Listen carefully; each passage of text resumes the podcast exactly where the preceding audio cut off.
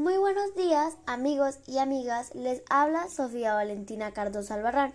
Bienvenidos al podcast Medidas de Bioseguridad para prevenir el COVID-19. Para eso tenemos una invitada especial del Colegio Cervantes, cursando el quinto año de bachillerato, Giaren Andrea Cardoso, quien tenemos conocimiento que realizó su proyecto de grado sobre el tema campaña publicitaria para la prevención del COVID-19. En el día de hoy hablaremos sobre las medidas de bioseguridad para prevenir el COVID-19, para llamar la conciencia de las personas del Táchira. Les daré un breve resumen sobre este virus, el cual hoy en día atravesamos una fuerte situación desde el 2020 con la aparición de este virus.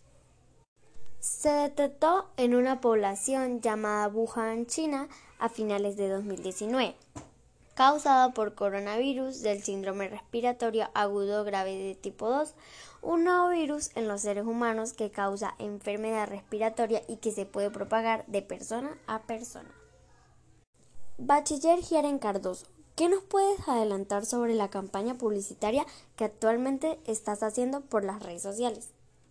En la actualidad es más factible el generar campañas de información de las posibles noticias sobre alertas de virus y cómo evitarlos, puesto que la globalización y avances tecnológicos permiten a los medios de comunicación informar sobre el tema de salud, debido a la masa que actualmente se ha evidenciado por contagios. Nos vemos en la obligación de gestionar publicidad sobre el tema y nada más importante como Cervantina llevarle la información a la comunidad estudiantil y sectores allegados. Es alarmante lo que estamos viviendo en la actualidad, pero el público debe concienciar sobre la situación y proteger a sus familiares. En los últimos días van más de 90 casos en el Hospital Central.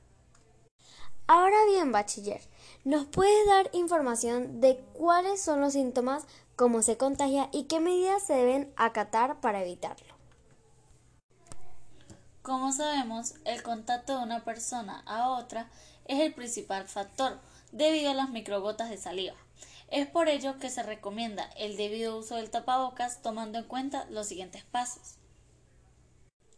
Primero que todo, lavarse las manos antes de manipular el tapabocas y revisar que se encuentre en buen estado. Eh, verificar que se encuentre el lado correcto. Sujetar alrededor de las orejas cubriendo la nariz y mentón para ponértelo.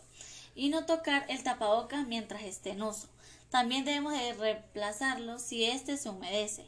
Se debe de retirar hacia adelante y se desecha o se deposita en una bolsa de plástico. Muy interesante. ¿Y qué otras medidas debemos hacer para prevenir el COVID?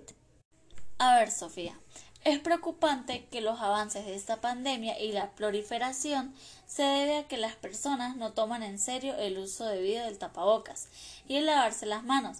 Por eso, el índice tan elevado, el cual usted me está diciendo y me hace mención. Por lo tanto, me gustaría decirles cómo debemos de lavar nuestras manos correctamente. Primero que todo, debemos mojar nuestras manos con agua, luego enjabonarlas completamente lavar dentro de los dedos, lavar cada palma, lavar cada parte dorsal, lavar las uñas sobre las palmas, lavar los dedos y frotar las muñecas. Todo esto para tener un buen lavado de manos en, en tiempos de pandemia. Para tomar conciencia, creo que debo destacar los síntomas de este virus. Primeramente, la fiebre o escalofríos, como también la tos, la falta de aire o dificultad para respirar, la fatiga, dolor de cabeza, congestión nasal o moqueo, dolor en el cuerpo o los músculos, dolor de garganta, pérdida reciente del olfato o del gusto, náuseas o vómitos y diarrea. Finalmente, estamos muy conformes con su campaña. Le deseo todo el éxito en su proyecto y futuro grado. Para mí es un honor impartir información tan importante para salvo resguardar a la humanidad y espero que las personas tomen conciencia y salven vidas. Son las 10 a.m. Me despido, su fiel servidora Sofía Cardoso. Nos vemos en un próximo encuentro. Espero que la información les haya llegado. Les deseo un bonito día. Gracias.